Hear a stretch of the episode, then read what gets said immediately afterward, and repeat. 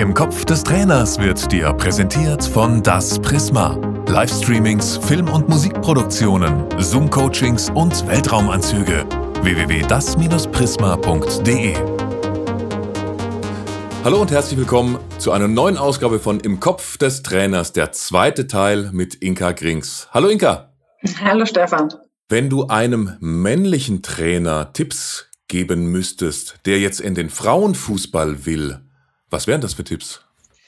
Also einen ganz klaren, ähm, weil da kenne ich tatsächlich immer noch sehr viele Spielerinnen, die aktiv spielen, die sich beschweren, dass die männlichen Kollegen so weich sind.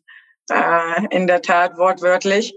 Ähm, das ist, glaube ich, äh, ein Punkt, den äh, man ein Stück weit aufgreifen muss als männlicher Trainer einer Frauenmannschaft. Natürlich ist das ein anderer Umgang, verbal ein Stück weit, aber diese Belastungsfähigkeit, die unbedingt wollen, auch körperlich unbedingt wollen, da schreien tatsächlich sehr viele nach. Und ähm, das ist, glaube ich, ein, ein Punkt, den ich immer empfehlen würde, dass man da auch äh, von Anfang an vielleicht erstmal ein bisschen äh, härter rangeht, um dann abzutasten, anstatt den umgekehrten Weg, weil ähm, das ist aber grundlegend, glaube ich, im Geschäft, äh, wenn man von Anfang an spürt, dass das äh, eher nicht so greift oder man zu weich ist, dann äh, hast du als Trainer in sehr vielen Bereichen schon relativ schnell sehr schwierige Karten bei den Spielern oder bei einer Mannschaft. Und von daher ist das sicherlich ein Punkt, den ich immer wieder anmerke, dass äh, das äh, zum Teil zu lieb ist, obwohl du einfach wirklich jetzt äh, im Frauenbereich Spielerinnen hast, die einfach auch nach mehr schreien, weil die unbedingt wollen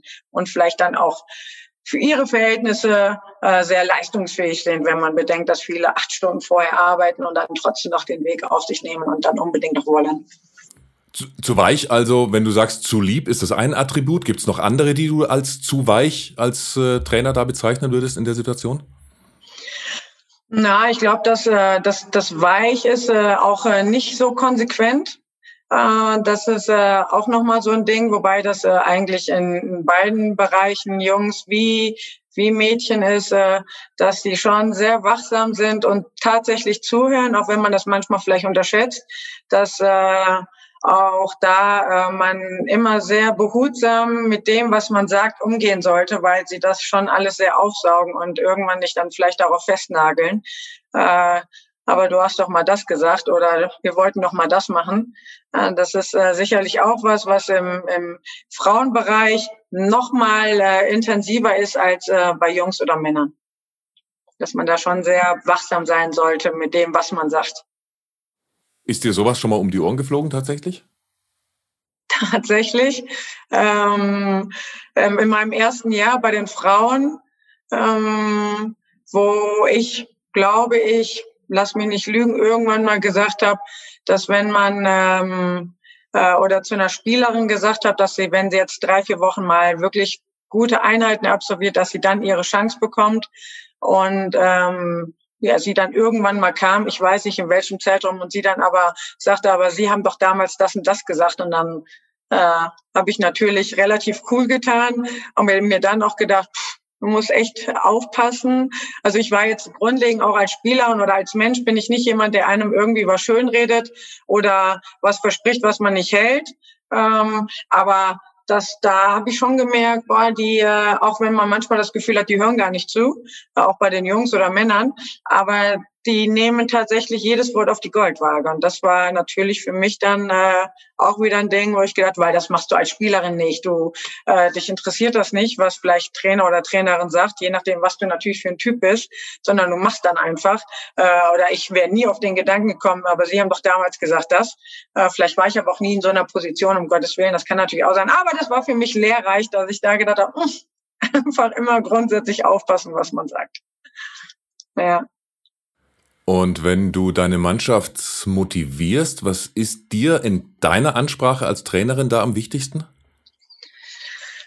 Ja, äh, immer situativ, aber eigentlich, ähm, jetzt nehmen wir mal FC Zürich Frauen, die natürlich auch eine extrem bescheidene Hinrunde gespielt haben. Acht Punkte Rückstand zum Tabellenführer mit der Qualität, die man eigentlich in der Mannschaft hat. Und ähm, kann dir dann mein, meine erste Ansprache zur Mannschaft war, dass äh, Trainerwechsel hin oder her. Ähm, dass diese Mannschaft einfach eine sehr bescheidene bis beschissene Hinrunde hat spielen müssen mit so einer Qualität, denn letztendlich egal, wer vielleicht erstmal grundsätzlich draußen an der Seitenlinie steht, ich als Spielerin bin verantwortlich auf dem Platz, ob ich meine Leistung abrufe oder nicht. So, da fand ich jetzt mal grundlegend, mir ist das immer zu einfach zu sagen Trainer, äh, sondern es liegt auch immer an der Mannschaft und an den Spielertypen selber. Aber da, das war für mich ganz wichtig, da einfach auch mal ein Stück weit den Schuh äh, umzudrehen und äh, einfach auch mal einen Spiegel vorzuhalten und sich äh, da nicht drauf äh, beruhen, dass äh, nur wegen dem Trainer irgendwas nicht äh, lief. Das äh, mag ich gar nicht. Und dann einfach ganz klar der Mannschaft äh, zu versuchen zu vermitteln, dass äh, mit so einer Qualität, mit so viel Erfahrung man einfach jetzt diese Geilheit auch wieder bekommen muss. Als FC Zürich, den ich als großartigen Verein hier in Zürich äh, kenne, der meinem Herzen so ist und diesen Stolz einfach auch wieder zu vermitteln, den versuche ich denen täglich verbal reinzuprügeln, dass sie einfach auch an die Dinge wieder glauben und einfach auch, ja, diese von mir aus auch deutsche Arroganz ein Stück weit aufnehmen, mich die andere Mannschaft nicht interessieren, äh, solange ich meine Leistung bringe. Und das habe ich halt versucht, ein Stück weit auch klar zu kommunizieren. Ja, ich glaube, wenn du selber an dir glaubst, selber auch an deine Fähigkeiten glaubst, dann kannst du extrem viel bewirken. Ähm, Nichtsdestotrotz musst du erstmal arbeiten, um auch das abzurufen und äh, glaube, das ist das, was ich ein Stück weit äh, versuche, vor allem verbal, vor allem in den Trainingseinheiten durch extrem lautstarkes Coachen, äh, durch äh, eine Emotionalität, die einfach dazugehört, eine Leidenschaft. Ähm, so wie ich als Spielerin war, so wie ich eigentlich als Typ auch bin, vor allem äh, am Fußballplatz, ähm, das ist das, was ich denen versuche aufzudrücken. Und äh, bei der einen gelingt mehr, bei der anderen weniger, aber viel mehr diese Selbstsicherheit zu gewinnen ja auch diese Arroganz mal zu bekommen, ist, glaube ich, ganz wichtig. Wenn du da von Selbstsicherheit, von Arroganz sprichst, mhm. inwieweit zeigt sich das dann auch in deiner taktischen Herangehensweise? Also ist es dir viel, viel wichtiger, was deine Mannschaft macht, als dass man einfach ständig versucht, immer nur auf den Gegner zu reagieren? Ist mir natürlich am liebsten, weil dann heißt es auf jeden Fall, dass ich eine verdammt gute Mannschaft zur Verfügung habe. Ähm, die habe ich grundsätzlich von den Spielerqualitäten absolut. Und äh, das gilt es jetzt einfach als Mannschaft ähm, zu entwickeln, weil nochmal, es ist immer noch ein Mannschaftssport und ich habe wirklich eine unfassbar gute, ein gutes Gerüst mit wirklich einer riesen Mentalität, mit gespickt mit Nationalspielerinnen. Und dann bin ich schon in der Tat äh, der Meinung, dass wir uns ein Stück weit mehr auf uns konzentrieren sollten, was aber nicht heißt, dass ich einen Gegner unterschätze, geschweige denn mir den Gegner nicht angucke. Denn äh, das machen wir tatsächlich oder mache ich tatsächlich auch, dass ich einen Gegner analysiere, so wie jetzt. Wir spielen heute gegen Young Boys Bern ähm, um 18.30 Uhr. Die sind äh, ein Punkt hinter uns auf dem Platz zwei international.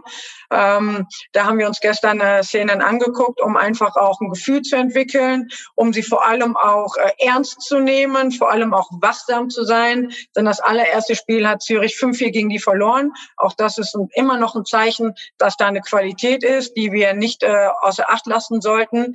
Und das gebe ich denen schon mit, auch in der Deutlichkeit, dass wir da wachsam sein müssen, auf gewisse Spielerinnen aufpassen müssen. Äh, aber nichtsdestotrotz gehen wir auf unser Spiel ein. Und das ist dann 90 Prozent der Fall, wie im Training. Wie ich nehme immer eine Trainingseinheit, wo ich äh, gefühlt, wenn ich äh, eine Mannschaft analysiert habe, den Gegner, dass wir mal äh, ein Stück weit so spielen oder gegen eine Mannschaft spielen, wie sie uns eventuell am Wochenende erwartet. Aber 80 Prozent unseres Trainings ist ganz klar auf uns selbst gerichtet. Würdest du dieses 80-20-Verhältnis für, grundsätzlich für alle Vereine empfehlen? Also sprich auch für Mannschaften, die im Mittelfeld stehen oder die unten stehen oder von den Ligen her, die vielleicht auch nur in der Kreisliga oder Bezirksliga spielen?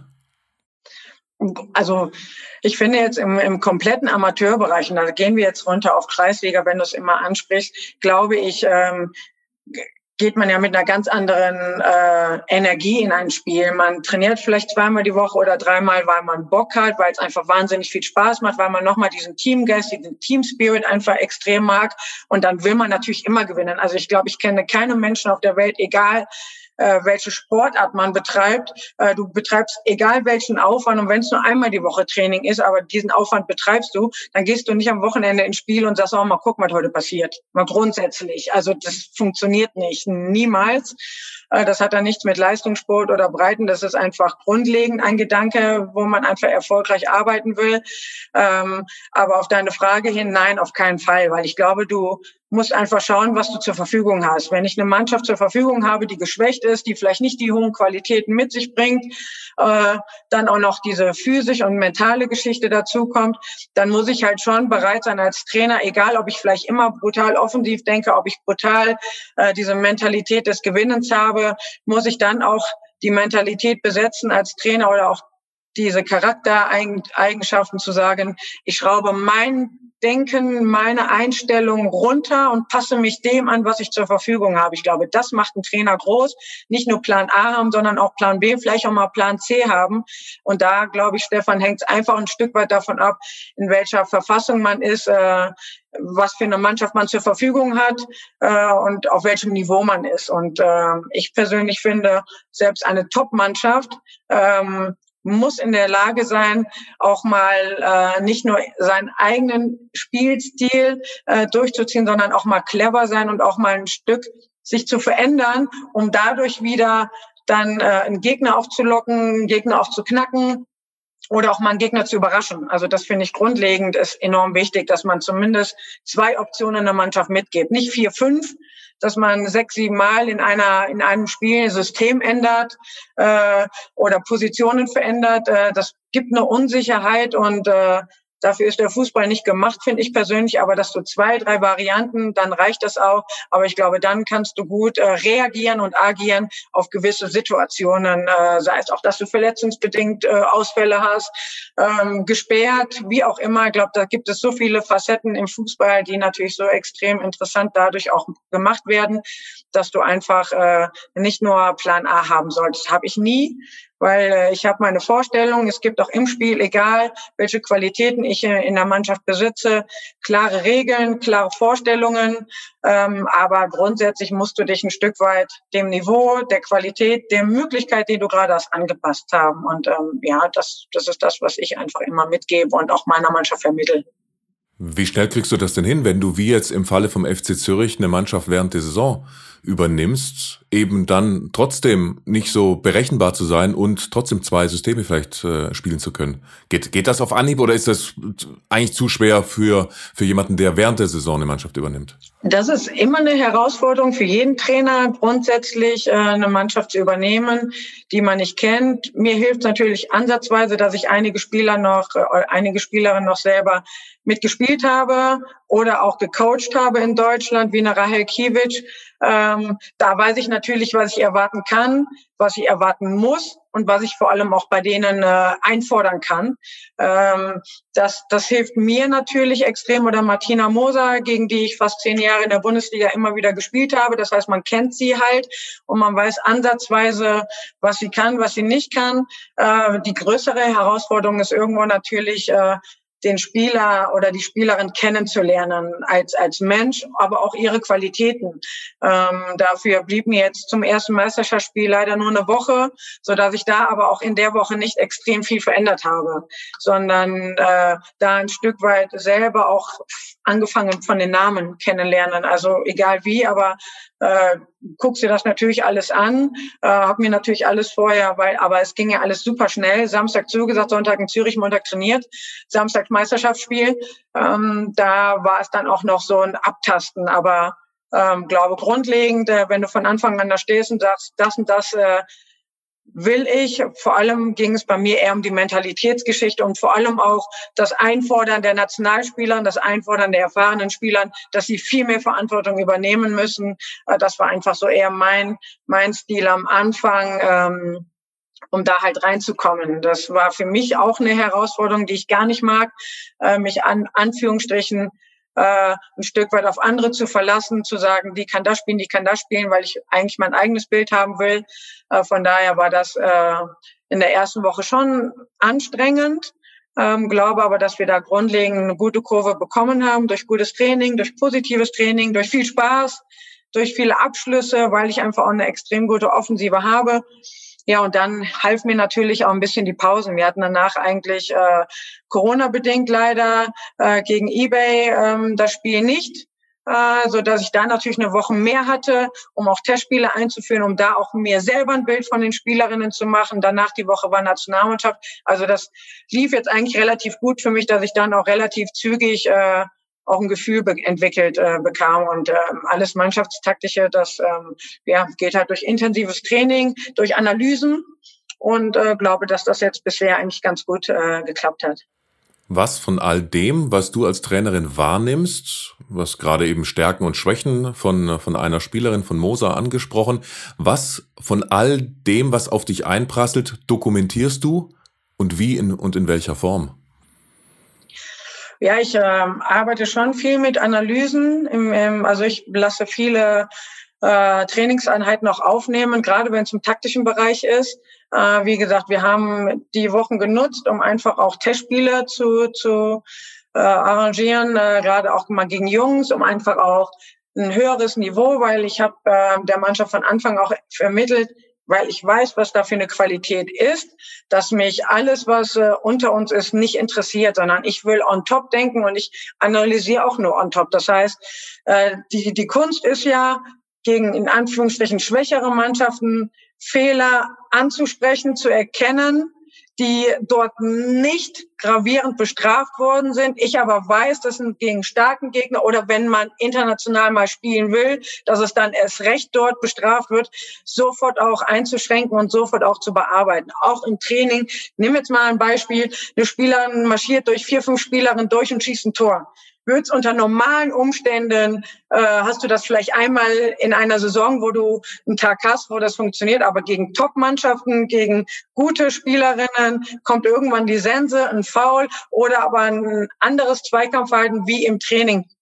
Das zu vermitteln und das dann auch einzuschränken, ist schon eine Herausforderung, weil die Spielerinnen natürlich gucken, sagt, ja, wieso, hab da ein Tor gemacht, war doch alles super.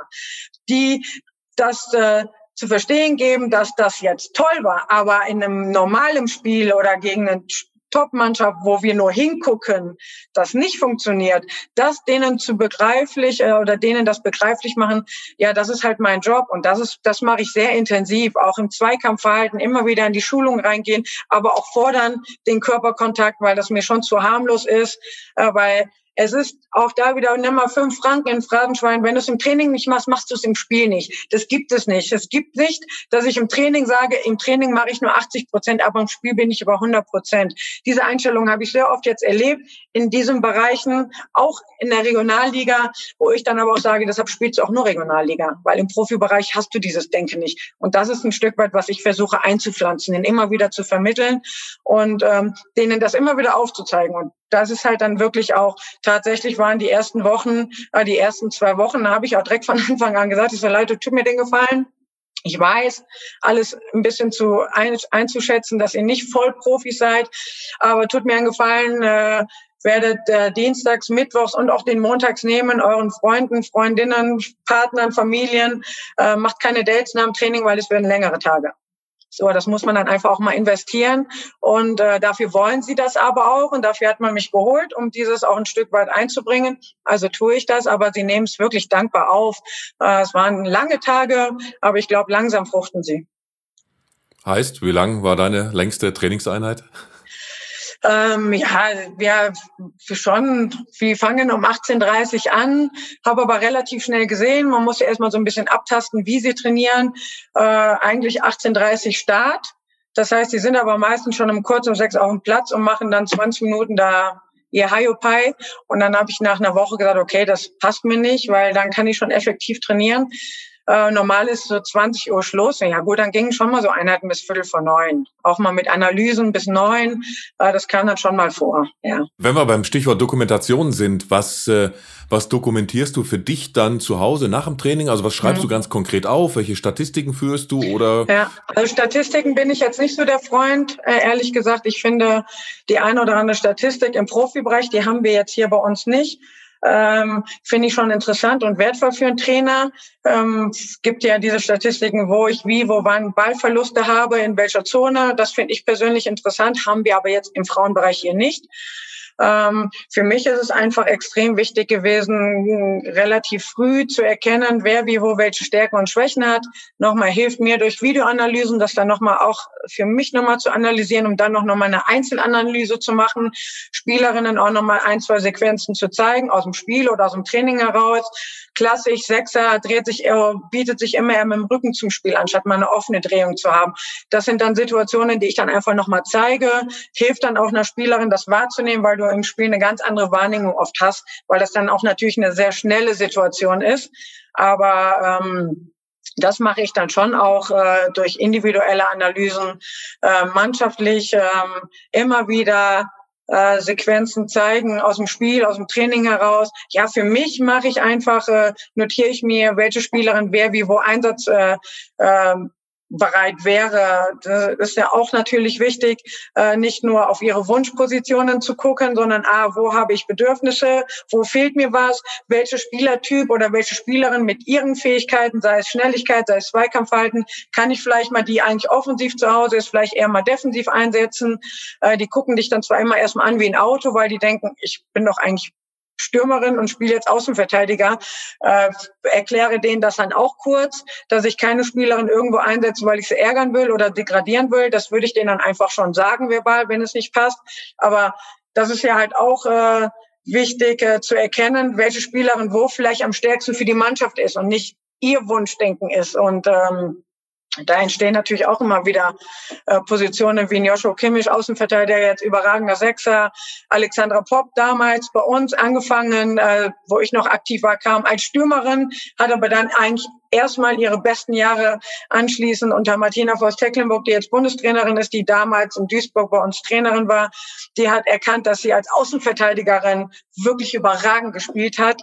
Ähm, und das ist natürlich auch eine Kunst eines Trainers, Dinge zu überlegen, zu probieren, ähm, um einfach auch eine Spielerin A zu stärken, dass sie vielleicht mehr Einsatzzeiten bekommt, als sie es vielleicht auf ihrer Wunschposition bekäme und natürlich aber auch im Dienste der Mannschaft. Und das sind dann alles Dinge, die ich dann nochmal für mich aufschreibe, sortiere und ähm, ja, das dann auch austausche mit meinem Co-Trainer und dann einfach auch immer wieder teste. Wenn wir jetzt erfahren haben, dass du teilweise auch mal von 18, 18.30 bis 2045 trainierst, was ist denn grundsätzlich die härteste Übung, die du in deinem Trainerrepertoire hast? Natürlich immer die unangenehmsten eigentlich ohne Ball. Ähm, aber es gibt ähm, sicherlich eine Einheit, die habe ich jetzt hier in Zürich noch nicht gemacht, weil ich hier keine Vorbereitung in dem Sinne lief, ähm, weil ich weiß einfach, dass äh, vieles natürlich mit Ball effektiver ist, aber wirklich die reinen Laufeinheiten, da gibt es ja zigtausend, da brauche ich dir, glaube ich, nichts zu erzählen. Ähm, da hat jeder einfach seine Ideen. Ich habe aber persönlich noch eine mit Ball. Ähm, man kennt das klassische 4 gegen 4, doppelter 16er. Ähm, und dann ähm, gibt es da zwei Einheiten, entweder das wirklich vier oder fünf Minuten, je nach Phase, in der man ist, dann wirklich hochfährt und fünf gegen äh, fünf Minuten vier gegen vier spielt, es Tore aber nur erzielt werden, wenn alle nachschieben in den 16er und auch Tore nur erzielt werden, wenn alle dann verteidigen. Ähm, das ist, glaube ich, mal eine ganze, eine sehr intensive Einheit, die dann schon ähm, auch schon in den physischen Bereich geht.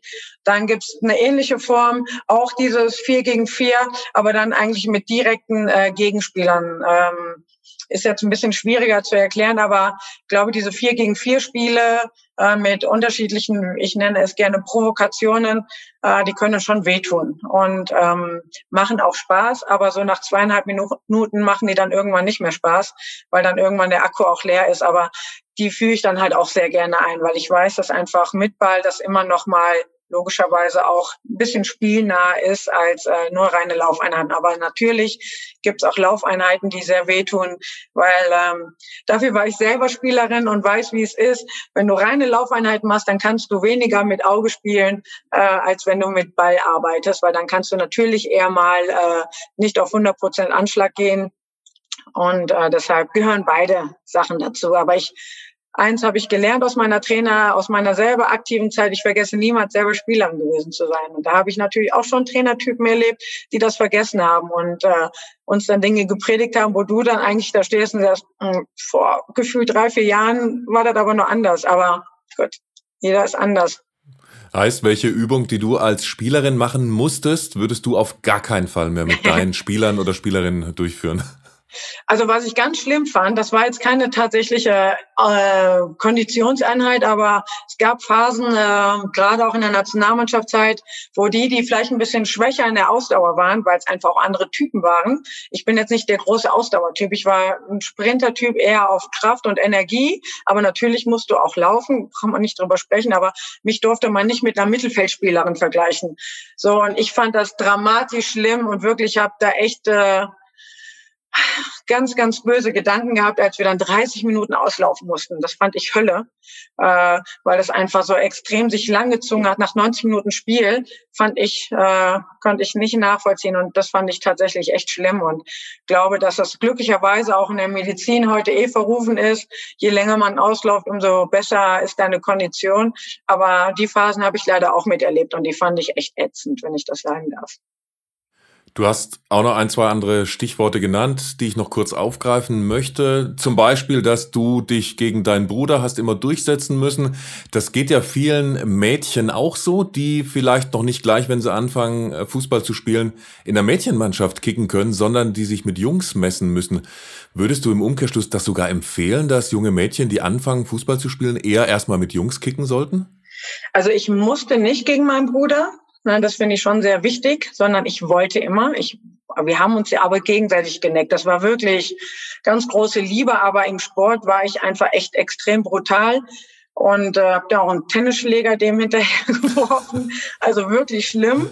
Äh, aber das müssen finde ich jetzt schon, äh, das, das muss weg, weil das war einfach meine Einstellung. Das war einfach hier Geschwisterliebe. Ähm, kann ich total empfehlen, wenn das möglich ist, weil grundsätzlich finde ich einfach erstmal wichtig, interessiert das die Kinder nicht, ob Mädchen oder Junge. Die wollen spielen, so soll es sein in der Gesellschaft und es ist natürlich anders mit Jungs zu spielen, weil die anders sind. Das macht es aber frischender, äh, das macht es auch schneller, das macht es auch körperlich, geht das, ist es einfach, geht es anders zur Sache und von daher kann ich das absolut nur empfehlen und äh, ist in vielen Bereichen ja auch so. Also finde ich jetzt schon, äh, da sind wir schon sehr weit, grundlegend in der Gesellschaft, dass das ja normal ist, Jungs und Mädchen zusammen. Und ähm, dass dann irgendwann, je nach Niveau natürlich, man gucken muss, ob es dann noch passt.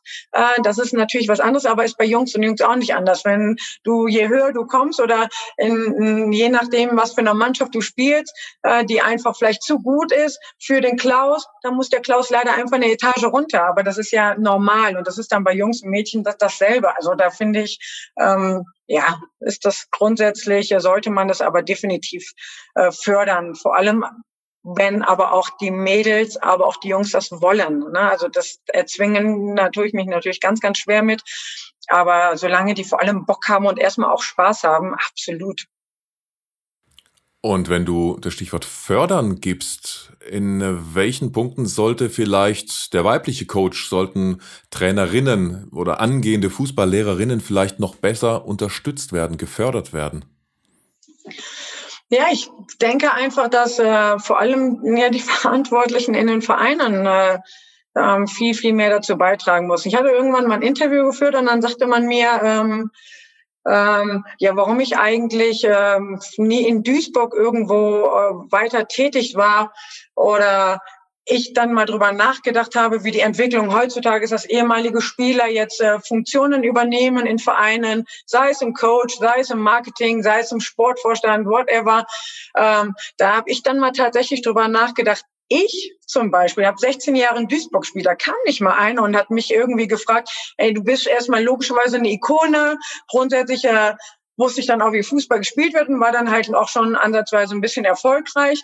Da wurde ich zum Beispiel nie gefragt, ob ich mir irgendeine Funktion, welche auch immer, äh, mir vorstellen könnte, anschließend in Duisburg zu übernehmen. Und das finde ich einfach so, so tragisch. Da hast du unfassbar wenig Vereine eigentlich, äh, zumindest die ich kenne in Deutschland, die das machen, die Spielerinnen, die einfach auch verdient sind, äh, irgendwie einzubinden. Angefangen bei Coaches, weil ich als Coach bin dafür verantwortlich, meine Mannschaft so zu beobachten und zu erkennen, ob vielleicht jemand dabei ist, Mann oder Frau, ähm, die vielleicht, äh, äh, wo ich erkenne, ey, der oder die, die sind eigentlich so gut in der Mannschaftsführung, die kümmern sich, die organisieren, die haben gutes Auge, förder die, dass die vielleicht eine Trainerlizenz machen oder förder sie, dass sie irgendwie im Scouting-Bereich, aber irgendwie sie fördern. Da sind wir Trainer natürlich in allererster Linie verantwortlich für, weil wir arbeiten täglich mit diesen Menschen zusammen. B, aber auch natürlich die verantwortlichen Vereine, die Dinge erkennen. Und äh, das ist einfach, finde ich, im Frauenfußball, aber auch äh, jetzt im Männerfußball, finde ich, muss man da jetzt schon wieder wiederum vorsichtig sein, weil jetzt werden mir zu viele Eckspieler irgendwo schon reingeworfen, wo ich sage, das macht überhaupt keinen Sinn, weil die überhaupt nicht ähm, die Ausbildung dafür haben, geschweige denn vielleicht auch eher der Typ dafür sind, weil die vielleicht zu sehr noch eher als Spieler denken. Ich kann nicht einen, einen ehemaligen Spieler, der jetzt mit der Saison aufgehört hat, noch keine Lizenzen angefangen hat, ähm, kann ich jetzt als Co-Trainer nehmen, vielleicht auch in einer Situation, wo es um Abstieg geht. Äh, da brauche ich dann eher erfahrene Spieler oder Co-Trainer. Dann setze ich so Spieler vielleicht eher in den Jugend Jugendbereich, die da auch einfach mal lernen. Angefangen, beste Beispiel Miroslav Klose, der von sich aus gesagt hat, nach Fußballlehrer oder bevor der den Fußballlehrer, ich mache U17 ein, zwei, drei Jahre, um einfach da meine Erfahrung zu sammeln, geht dann Step by Step hoch. Das ist gesund. Und äh, das fehlt im Frauen, also das habe ich im Frauenbereich nicht erlebt. Mit mir selber nicht, aber das ist sicherlich schon was, wo wir alle zuständig sind für, wo wir einfach viel ein gesünderes Augenmaß für entwickeln sollten und nicht vielleicht immer eher die Gefahr sehen, dass das eine Konkurrenz ist. Zumal gerade da in der Frauenfußball-Bundesliga, da müsste man ja eigentlich anfangen und da einfach noch viel mehr Frauen als Trainer meiner Meinung nach installieren, denn es gibt gerade mal eine Frau, mhm. die eine Bundesligamannschaft trainiert. Das ist äh, auch noch eine Schweizerin, mhm. die Nora Häuptle. Ja. Also da müsste man ansetzen. Oder sind im Umkehrschluss vielleicht auch Frauen ein Stück weit zurückhaltender, wenn es um die Besetzung von Führungspositionen geht? Ja, das ist ja das, was ich am Anfang auch gesagt habe. Ähm, da, da muss man halt, das muss man halt wahrscheinlich mal recherchieren, weil das weiß ich nicht. Äh, wie gesagt, ich bin jetzt nicht zu verblendet zu sagen, äh, es liegt nur daran, dass die Männer nicht immer wollen. Äh, schon, aber ich glaube, dass man auch hinterfragen muss, wie viele Frauen es überhaupt gibt, die dann auch sich positionieren. Und deshalb ähm, finde ich da, da, das muss man halt einfach auch mal äh, erkundschaften, wie das überhaupt ist. Ich bin davon überzeugt, dass viele eher zurückhaltender sind, weil sie bis dato nicht sehen, dass man da überhaupt Möglichkeiten bekommt äh, weil wenn du siehst, dass nur männliche Kollegen da arbeiten, dann ähm, gehst du natürlich als Frau vielleicht auch hin und sagst, ich suche mir mal einen anderen Weg, wo ich mein Geld verdiene, äh, weil ich sehe da keine Zukunft, weil ich sehe da aber auch keine Entwicklung, dass man unbedingt auch äh, auch sucht. Ich tue mich aber auch schwer damit, jetzt zu sagen, nur auf Teufel komm raus, weil äh, es muss einfach die Qualität auch da sein. Aber ich bin davon überzeugt, jetzt nehmen wir Deutschland oder nehmen wir Schweiz, acht Millionen, 80 Millionen, da gibt es fantastisch viele, mit Sicherheit viele Frauen, die extreme Qualitäten mit sich bringen, die nicht gefördert werden, weil man es nicht will. Und aber auch, weil vielleicht die Frau dann eher äh, dann nicht ich weiß nicht, ob, sie, ob man das mutig nennt oder ob man dann einfach auch äh, diese Persönlichkeit hat, dann zu sagen, ich will das aber, sondern dann eher vielleicht in Anführungsstrichen zu intelligent, zu weich ist und dann sagt, nee, dann gehe ich lieber einen anderen Weg. Ähm, es sind beide Facetten, die finde ich, äh, äh, man berücksichtigen sollte. Da bin ich jetzt nicht nur äh, die Frau, die sagt, äh, hier, wir müssen, sondern es muss beide Seiten einfach stimmen. Gar keine Frage. Dann würde mich zum Schluss nur noch interessieren, was die größte Veränderung ist, die du feststellst im Frauenfußball vom Beginn deiner Laufbahn als Spielerin zu heute aktuell. Ja, heutzutage, zumindest jetzt vor allem in Deutschland, haben sie natürlich viel, viel mehr Möglichkeiten als wir damals. Die ersten Jahre war ich auch normal arbeiten, habe eine Ausbildung gemacht, war arbeiten, kam dann aber schon angefangen zu meiner Zeit in die Sportfördergruppe. Das heißt, da wurde ich dann schon zum Profi. Aber wenn ich sehe, wie heute äh, Bayern München, auch Wolfsburg schon, äh, Freiburg, ähm, auch F, ja, FFC Frankfurt beziehungsweise ähm, Eintracht Frankfurt jetzt, Ah, das sind natürlich Entwicklungen, die ich natürlich mega finde, mega spannend. England, zu meiner Zeit, als ich in Deutschland gespielt habe, galt Deutschland als die Top-Nation, die Top-Liga weltweit. Jetzt ist es eher so, dass viele, viele Spielerinnen ins Ausland gehen. Das sind Entwicklungen, die kannten wir zu unserer Zeit nicht. Da war Ausland völlig uninteressant. Ähm, und das ist natürlich eine mega Entwicklung. Natürlich auch finanziell wird es immer größer, medial äh, wird es viel interessanter. Die letzte Weltmeisterschaft 2019, die war wirklich überragend. Ich bin schon kritisch generell, aber ich habe ja selber dort im Scouting-Bereich gearbeitet. Also wenn ich schon schwärme im Frauenbereich, dann heißt das wirklich was. Und das war wirklich toll anzusehen, tolle Atmosphären. Ähm, und ich glaube, diese Entwicklung ist einfach äh, wirklich fantastisch, wenn man überlegt, dass es 50 Jahre erst irgendwo oder 70 Jahre den Frauenfußball gibt. Äh, Im Vergleich zum Männerfußball ähm, ist das toll. Es ist inzwischen eigentlich normal in unserer Gesellschaft und dafür, ähm, glaube ich, haben wir sehr viel für getan, aber sind natürlich lange noch nicht am Ende und deshalb sollte man den auch nicht vergleichen. Aber äh, die Entwicklung ist riesig, finde ich persönlich. Ja, und vor allen Dingen in England, wenn du es ansprichst, da kann man jedes äh, Frauen-Erstligaspiel tatsächlich auch kostenlos angucken. Da ist ja dann mhm. jetzt sogar Deutschland hinterher. Also ja. die Entwicklung geht ja immer weiter. Ja, ist es. Ich meine, da sind natürlich viel, viel mehr Gelder, wie leider in vielen anderen Bereichen äh, steckt dahinter. Aber ähm, das ist das eine. Ich sage aber trotzdem, und das ist das Allerwichtigste, die Wertschätzung ist da einfach eine andere. England hat ein Premier League, äh, eine Meisterschaftsrunde komplett verschoben, weil 2019 England, lass mich nicht lügen, glaube ich, Viertelfinale war es, äh, ein Topspiel hatte und da haben sie einen Spieltag verschoben, nur um das Spiel live sehen zu können. Das wird in Deutschland bei allem Respekt erstmal gar nicht geben. Da würden die gar nicht drüber nachdenken. Und da ist einfach eine ganz andere Wertstellung, Wertschätzung gegenüber dem Frauenfußball vorhanden. Und glaube aber, das hilft dann Deutschland und aber auch dann weltweit äh, zu erkennen, was da einfach auch letztendlich für einen Markt, ein interessanter Markt hintersteckt. Und äh, ja, das kann nur spannend werden. Auch Italien, Spanien werden in, immer intensiver. Äh, von daher ähm, hilft das Konkurrenz grundlegend belebt und deshalb bin ich da sehr glücklich drüber. Und die Konkurrenz muss sich, glaube ich, in Acht nehmen, denn du bist ja auch eine Frau der klaren Worte. Und ich könnte mir vorstellen, dass von dir auch eine klare Formulierung kommt. Ich möchte im Männerbereich Bundesliga-Trainerin werden. Richtig? Das hast du jetzt gesagt. Ich glaube, ich habe da ganz, ganz oft klar mein Standing gegeben und äh, ich äh, arbeite und äh, werde alles daran setzen. Bin aber grundsätzlich mal glücklich im Leben und gesund. Das ist immer das Wichtigste. Aber mein Ziel ist es, ganz nach oben zu kommen, in welcher Form auch immer. Auf dem Weg dahin gibt's aber tatsächlich noch eine gewaltige Hürde, liebe Inka. Okay. Nämlich am Ende dieses Podcasts gibt's immer das Fußballquiz, das allseits beliebte Quiz. Ach, hör da auf. ja.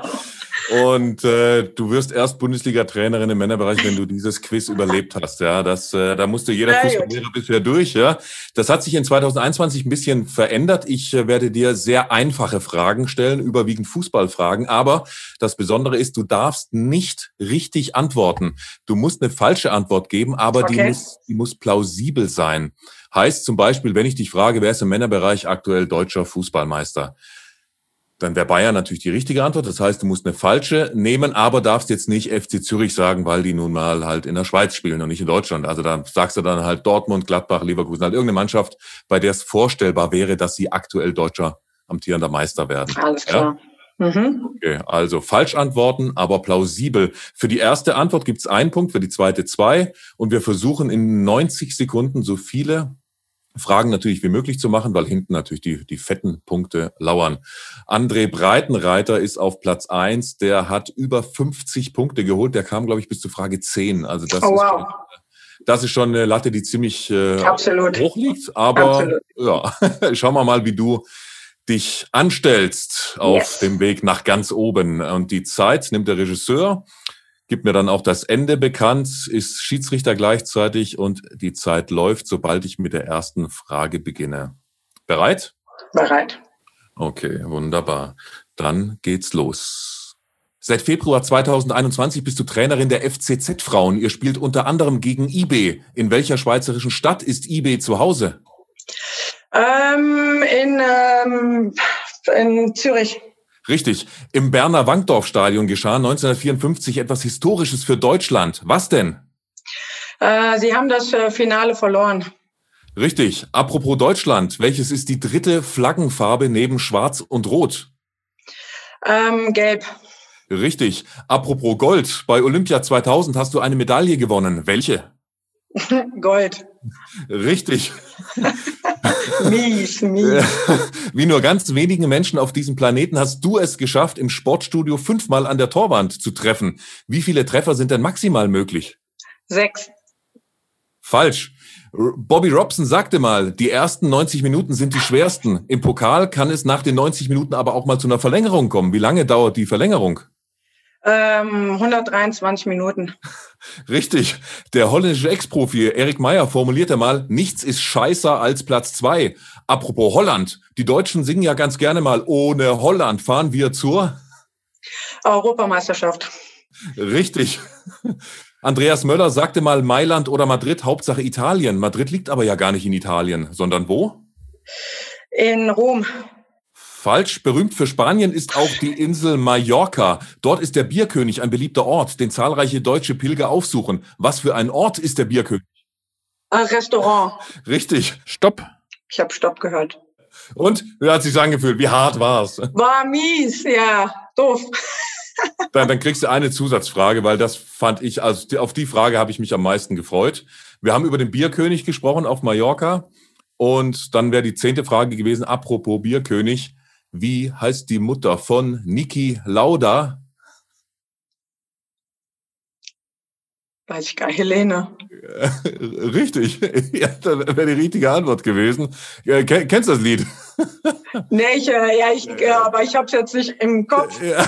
Aber sag mal, wie, wie heißt das denn? Ja, ja, also das Lied heißt ja, wie heißt die Mutter von Niki Lauda? Und dann singen alle Mama Lauda, Mama also, Lauda. alles klar, ja, nee. Also der- ich war so wenig beim Bierkönig. Okay. Also da, da wäre alles jetzt richtig gewesen. Also deine Antwort war richtig. Also in echt äh, hieß die so, Mutter ja. von Niki Lauda wohl Elisabeth, laut Wikipedia. Aha, okay. Also da wäre jeder Ja, Mama weibliche Lauda, Name. alles klar, ja. Mama, Mama, Okay, mach, mach, mach doch mal Lauda. Ja, Ja, ja. Ja, Sehr gut. ja. Äh, bei den Punkten muss mir der Schiedsrichter jetzt helfen. Das macht er. Also die ersten vier waren alle schon mal richtig. Vier, sieben, neun, da bist du bei zehn Punkten. Dann Frage fünf war, du hast fünfmal an der Torwand getroffen. Wie viel ist äh, maximal möglich? Sechs Ja, Schüsse, ja, da, bis da hast du die sechs. richtige Ja, Antwort genannt. Ja, also sieben, acht, zehn, tausend oder sowas wäre äh, falsch ja. gewesen. Ja, ja. So, dann die Das ist schon interessant. Du musst echt überlegen. Klar, du willst ja eigentlich logischerweise immer, nee, die finde ich gut. Mag Genau, ich. muss, willst eigentlich Ja, immer die richtige ja, Antwort ist. geben, gell? Ja. Ja, So, die Verlängerung war bei dir 123 Minuten. Das ist natürlich richtig, weil es total falsch ist. Dann hast du 16 Punkte. So, jetzt Frage 7. Ole Holland, fahren wir zur, zur EM, hast du gesagt. Also klar singen wir in erster Linie am liebsten Ole Holland, fahren wir zur WM, wäre die richtige Antwort gewesen. Hm? Äh, lassen wir es gelten, Herr Schiedsrichter? Weil EM ist ja theoretisch auch, also wir fahren ja auch sehr gerne zur Also du EM kannst ohne Holland. Unterschied zwischen Europameisterschaft und Weltmeisterschaft. Ja, Schiri? Ja, man kennt's ja von der WM eigentlich, von daher würde ich es gelten lassen. Für die WM, also lass mal die EM gelten. Ja? Genau. Okay, dann sind sieben Punkte dazu, dann sind wir bei 23.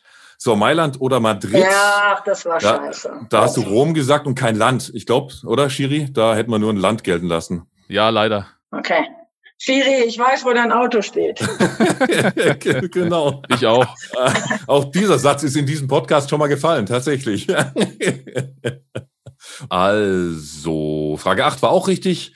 Acht Punkte dazu, dann bist du bei 31 Punkten. Oh, sehr knapp. Reicht nicht ganz für andere Breitenreiter, aber mit, mit ich glaub, 53 hat er gehabt, war die Latte schon Ja, krass. Ja, nicht schlecht. ziemlich, Ja. ziemlich Ja. hochgelegt. Ja, der war schon richtig gut, ja. Dann, liebe Inka, ganz, ganz herzlichen Dank, dass wir sehr dir gerne. in den Kopf des Trainers gucken durften. Hat uns mega Spaß gemacht. Waren auch zwei sehr lange Folgen, weil es so unterhaltsam, so spannend und so interessant war, dir in den Kopf der Trainerin zu schauen. Herzlichen Dank, alles Gute für deine Zeit als Trainerin des FC Zürich und auf äh, und natürlich auch für alles weitere, was dann kommt. Danke für deine Zeit, alles Gute, schöne Grüße nach Zürich. Sehr gerne. Vielen Dank. Alles Gute auch dir. Dankeschön. Ciao. Tschüss. Im Kopf des Trainers wurde dir präsentiert von Das Prisma. Livestreamings, Film- und Musikproduktionen, Zoom-Coachings und Weltraumanzüge. www.das-prisma.de